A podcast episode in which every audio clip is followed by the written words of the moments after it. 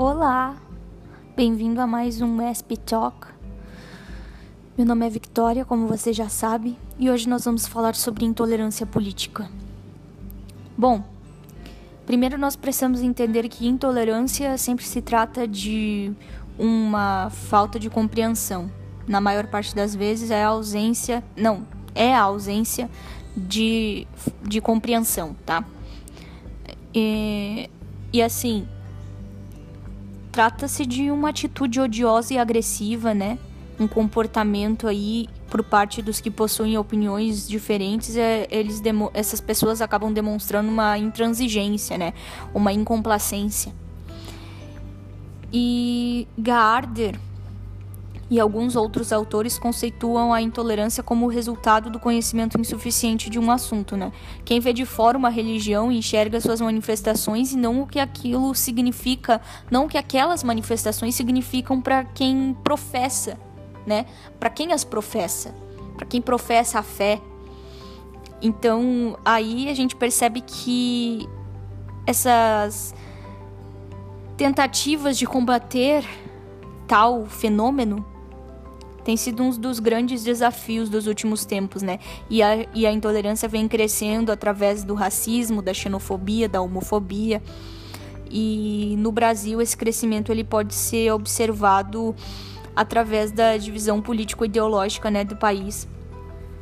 E, bom, na eleição presidencial de 2014 nós podemos perceber bastante essa, essas, esses posicionamentos extremamente beligerantes, essa intransigência, essa falta de compreensão e todo o resto, né? Textos corrosivos, propagandas furiosas, ofensivas, sempre aquele contexto, né, de, de fortalecer o ódio, disseminar o ódio, atacar o outro para que o outro seja, digamos que aterrorizado, demonizado e a partir disso eu vença. Eu não quero vencer porque eu tenho um ideal a ser cumprido, mas sim porque eu quero que o outro perca, né?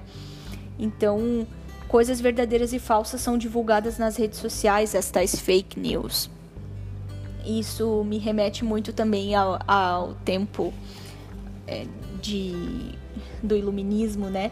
Me remete muito à era iluminista e eu lembro muito de um, de um homem chamado de um jornalista, né? Digamos que era um jornalista, um homem das letras, né? Voltaire. Me lembra muito Voltaire. Inclusive, eu escrevi algo sobre ele que eu gostaria muito de compartilhar. E só peço um minuto para para encontrar o que eu escrevi porque verdadeiramente penso que pode ser útil. Eu gostei muito do que eu escrevi. Falei sobre ele numa prova uh, parcial do. Uh, desculpa, numa prova. Na segunda prova que eu tive de teoria de filosofia do direito. E eu gostei muito da minha resposta e o professor também. Então, eu acho que pode ser útil falar sobre ela. Mas enquanto isso, enquanto carrega ali, eu gostaria muito de falar também que o que nós devemos observar é que a maneira que a gente discute política na atualidade, né, no nosso país, tem que ser melhorada e não pode continuar assim. A situação uh, política atual do Brasil ela não apresenta simplesmente uma luta entre a burguesia e o proletariado, esquerda, direita. Não. Isso, vai, isso tudo vai muito além do classicismo. E Karnal fala que para entender o Brasil nós precisaríamos mais de Freud do que de Marx. Precisamos de algo mais subjetivo, psicanalítico do que generalizado. E eu confesso concordar com ele. Confesso concordar bastante. Uh, o mito de narcismo ele cai como uma luva nessa situação. E assim, importante a gente entender a conceituação freudiana que fala sobre a perturbação no desenvolvimento libidinal que faz com que o ser humano tome a si mesmo como objeto amor, amoroso, né? Então, é uma escolha objetal narcisista. Essa a história de Narciso como uma ferramenta analógica para a compreensão da sobreposição do eu ao outro é fenomenal. Então, assim, nós podemos dizer que a escolha objetal narcisista, ela tá sempre presente porque sempre há um pouco disso em nós. Há um há, esse traço existe em todo ser humano. Esse esse pequeno narcisismo ou como Freud costuma chamar o narcisismo das pequenas coisas, né? Esse narcisismo que mora ali uh, na indiferença ao mundo externo, né? E o ódio, nesse caso, ele é o resultado de uma constante luta do eu para preservar-se da invasão dos estímulos adivinos desse mundo externo que não interessam. O mundo externo não me interessa e eu então automaticamente o odeio para que ele não me perturbe ou para que eu invalide a sua perturbação, porque ele bate na minha porta e me fala coisas dizendo: "Olha, você deveria olhar para isso, deveria olhar para aquilo". E então eu simplesmente não quero olhar porque aquilo pode fazer com que eu perceba que a minha visão de mundo talvez não seja tão legal assim. Talvez eu verdadeiramente não seja a pessoa mais legal do mundo, né? Talvez outra pessoa seja e eu não quero reconhecer essa verdade. Então automaticamente eu fecho as portas justamente porque isso é uma, uma forma de me autoconservar, né? Uma forma de me de preservar aquilo que eu que eu tenho como mais certo dentro de mim e que eu não quero nunca que passe por essa balança de repleta de incertezas e, e a minha intolerância é uma ferramenta de defesa, né? Assim como o ódio. É uma forma que eu tenho de dignificar as minhas ideias. O ódio, a intolerância, né? No caso, o ódio é uma ferramenta da intolerância e a intolerância é uma ferramenta do ego então, tendo isso em vista aí, quando o ser humano encara num indivíduo ou num partido o ódio que ele precisa sentir, automaticamente ele se sente digno, ele sente que ele ganha dignidade. Então, são esses essas coisas de, dos dois lados que se opõem são apresentados constantemente nas mais variadas situações do mundo, né? É uma coisa assim que vai se essa polarização ideológica, né?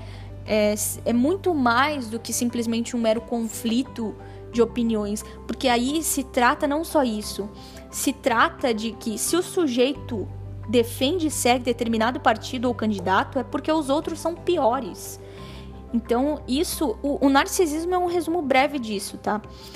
E existe um autor chamado Taifel, não sei se pronuncia assim, mas é T-A-J-F-E-L, que ele fala que a identidade social não é simplesmente uh, pertencer a um determinado grupo social, mas principalmente é o resultado de uma comparação que o indivíduo estabelece entre o grupo ao qual pertence com aqueles que considera alheios. Então, a identidade social é um dos mecanismos que explicam a discriminação das pessoas de outros grupos, né? Vez que a identidade, a identidade se constrói por meio da comparação social. Inclusive, interessante colocar em vista também o estudo de um antropólogo britânico chamado Ernest Crowley, onde ele aduz que nós reservamos as nossas emoções mais perigosas àqueles que mais nos ameaçam quando eles nos lembram das nossas semelhanças. E é aí que mora muito também essa questão do, do narcisismo das pequenas diferenças que Freud fala. Ele elaborou essa expressão, o narcisismo das pequenas diferenças, para descrever como nós elegemos nossos inimigos. E, inclusive, contrariando a lógica, muitas, muitas vezes nós elegemos como inimigos pessoas que são extremamente semelhantes a, a nós. Então, assim, essa coisa de comunidades vizinhas que zombam umas das outras, ou que vivem de rixa, rixas, né? Pequenas rixas entre, digamos, pessoas do norte e pessoas do sul, vizinhos de um bairro e um entre um bairro e outro, bairrismo. Resume muito essa questão do narcisismo, da, do narcisismo das pequenas diferenças, né? E então, o contexto brasileiro, né, nessa questão, é, bem comum uh, acontecer essa coisa de, de hostilização, né? A hostilização é muito comum e tem existido muito em muito maior escala depois das, dessas questões das eleições e coisas assim, né? Esse narcisismo declarado, né? É algo muito recepcionado até. Tudo se recepciona como uma afronta, como uma possibilidade de, de hostilizar o outro, como algo assim. Nossa, nós julgamos sempre que o outro não pode se parecer conosco ou que ele deve se parecer ao máximo conosco, sabe? É sempre algo assim, sempre um extremo, sempre um extremo um do outro, né? Só que no fim das contas, todos nós somos cidadãos da pátria, né? E todos nos igualamos num contexto social. A, un... a única coisa que se, se diferencia é, são essas escolhas políticas, né? Ou seja, segundo Freud, novamente, né, o que causa estranheza no sujeito intrinsecamente lhe é familiar, né? Ou seja, intrinsecamente aquilo que nós mais estranhamos nos é familiar também, porque nós todos somos cidadãos dessa pátria, nós todos uh, somos brasileiros, trabalhadores, membros de família, eleitores, né? Então, assim, esse fenômeno né, do sentimento da, da estranheza, a diferença do outro, ele, ele, ele emergiu no, a nível macro, porém nós não podemos esquecer que nós, querendo ou não, podemos até uh, ser heterogêneos em algumas questões, mas somos homogêneos em outras, em outras até demais, sabe? é, essa questão do comportamento na, narcísico é uma necessidade muito grande de elevar as nossas características socialmente relevantes para hostilizar o outro, para ser o melhor. Ser melhor é a finalidade primordial. Não importa a troco de quê, a custo de quê, e nas últimas eleições nós podemos perceber isso porque as últimas foram marcadas por uma campanha relacionada ao outro totalmente, né?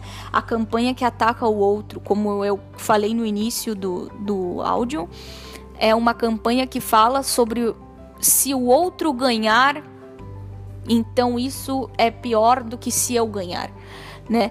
O outro precisa perder. É por isso que você precisa votar em mim, porque o outro não pode vencer. Então, é bem complicado ter isso em vista. E assim, o que nós faremos com essa tal liberdade, né? O que vamos fazer com essa tal liberdade? Tem uma música até que fala, sobre, que fala assim, né? O que, que eu vou fazer com essa tal liberdade?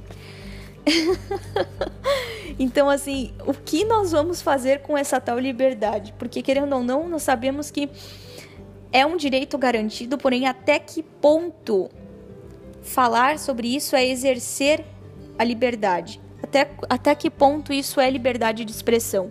Precisamos cuidar para não ferir o convívio social, né?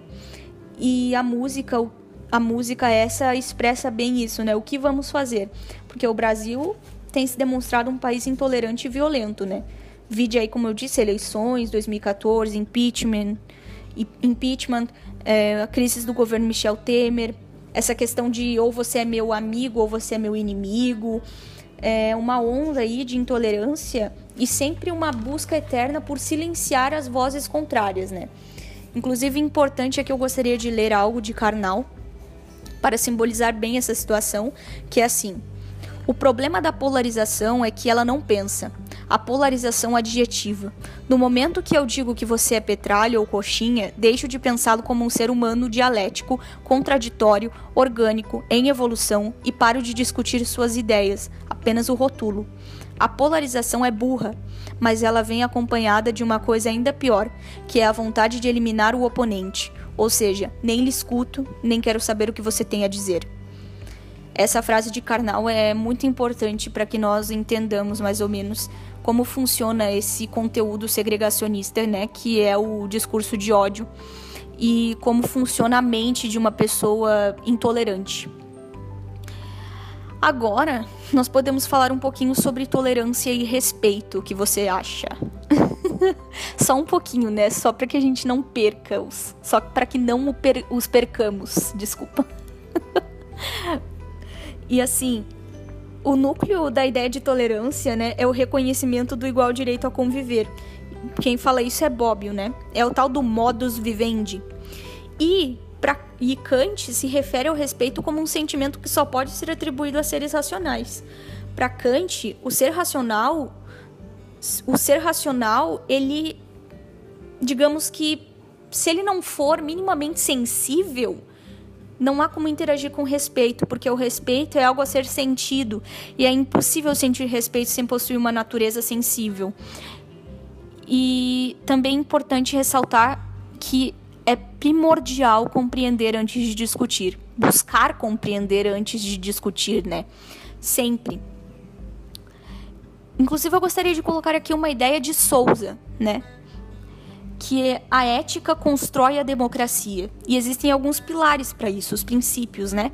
Que são liberdade, igualdade, participação, diversidade e solidariedade. A partir deles é que nós podemos denominar algo como democrático, tá? E assim, a mudança ela não se faz com o embate, mas sim com o debate consciente e respeitoso, né? E a partir do momento que eu faço política para o bem da sociedade que eu pertenço, automaticamente eu vou ser beneficiado também. Então aí tá a relevância de estudar sobre esse tema, né? E agora eu gostaria de falar um pouco sobre uh, sobre o Voltaire, que eu comentei sobre essa questão das fake news, porque creio que possa ser algo bem interessante de ser abordado minimamente aqui nesse momento. Somente um segundo que eu estou abrindo a abrindo a pasta aqui para mostrar a você. Então, assim, ó, entre os principais acontecimentos da Idade Moderna se assenta o Iluminismo né, e o início da Revolução Francesa, assim como também o Renascimento e a, e a reforma religiosa, as grandes navegações, o absolutismo. Né? Então, assim, o Voltaire, o famigerado Voltaire, durante grande parte da sua vida ele esteve envolvido em polêmicas que, por mais inacreditável que pareça, facilmente poderiam ser lidas socialmente como fake news. Naquele tempo era comum escritores serem envolvidos em polêmicas relacionadas tanto ao povo quanto ao, a outros intelectuais e aos que compunham o clero, tendo em vista a necessidade de permissões pra, pra, para que os mesmos pudessem publicar seus pensamentos. Voltaire, muitas vezes a fim de ascender e tornar-se um tanto mais notado, né, porque o mesmo sofreu inúmeras fases entre decadência e ascensão ao longo da sua vida, publicava seus pensamentos mais escandalosos de modo autônomo, o que era ilegal sob pena de exílio, algo que Voltaire nunca pareceu temer, já que, bom, for exilado por por quase um ano assim que decidiu se mudar e abrir mão da sua burguesia a fim de tornar-se um homem das letras, justamente por envolver-se em polêmicas. Enfim, o mesmo foi exilado umas tantas vezes por sua grande necessidade de expor o que bem entendia ou por ter a língua maior que a boca, como se diria coloquialmente, né? E Logo após, sabendo quão comum era a ocorrência de malsinar opositores, o mesmo alegava ter sido vítima de retaliações dos inimigos de seu pensar, ou que a editora havia modificado seus materiais a fim de destruir sua imagem e incriminá-lo, estando em complô com seus adversários. Era uma boa forma de, se, de voltar ao ápice. Muitos eram os que utilizavam-se de tal recurso. E com isso conseguira enriquecer algumas vezes, né, Voltaire e adquirir recursos para elaborar algumas peças baseadas em seus escritos. Então, assim, a característica barroca dessas querelas não se perderam, somente foram adequando seus mo ao modus operandi das relações humanas. E atualmente o que temos por fake news é extremamente similar ao que naquela época os pensadores iluministas chamavam somente de retaliação da, opos da oposição ou coisa do gênero. O essencial é: tudo baseava-se na ideia de que notícias falsas eram dadas ao povo como se verdadeiras fossem. E também pode, pode nós podemos trazer à baila uma certa tentativa de volver ao absolutismo, né? Tendo em vista o jargão de nosso atual presidente, Brasil acima de tudo, Deus acima de todos, e toda a polêmica que gira em torno da família Bolsonaro. Por fim, eu concluo com uma tentativa de disseminar bons algouros que todo excesso né, de fake news, de intolerância que envolve o cenário político e social brasileiro, reaviva a essência iluminista que eu ambiciono a ver em todas as almas residentes, não só deste país, como da Terra. É isso, muito grata por sua atenção.